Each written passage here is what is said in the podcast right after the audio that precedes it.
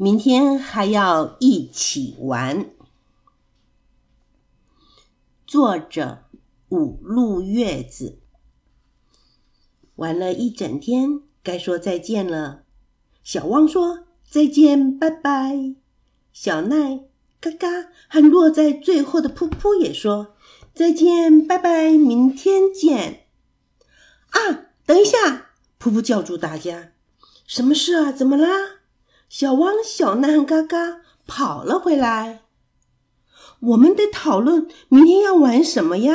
噗噗说：“明天再决定就好了。”小汪、小奈和嘎嘎喊着：“再见喽，拜拜，明天见！”等一下，等一下！噗噗又叫住了大家：“什么事啊？”小汪和小奈、嘎嘎又跑回来了。有没有有谁明天不来呀？没有啊，没有，大家都摇摇头。那就不要回家，一直玩，一直玩不回去，一起在这里等，明天也一样会来呀。婆婆说。小王说：“可是我的肚子饿了。”嘎嘎说：“天黑了，好可怕哦。”小奈说：“在家里等，好像会等到更酷的明天哦。”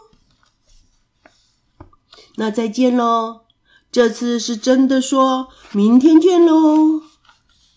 小王回到家，吃过晚饭，跟月亮道了晚安，就拉上窗帘睡着了。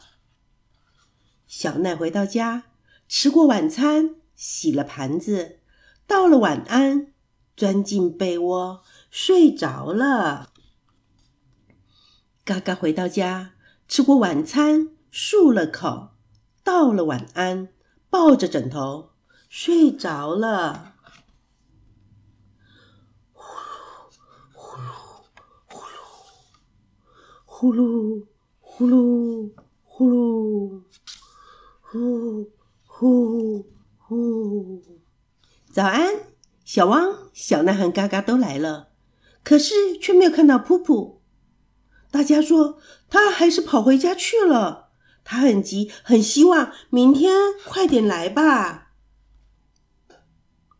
噗噗噗噗，起床啦！明天已经来了，快点起床呀！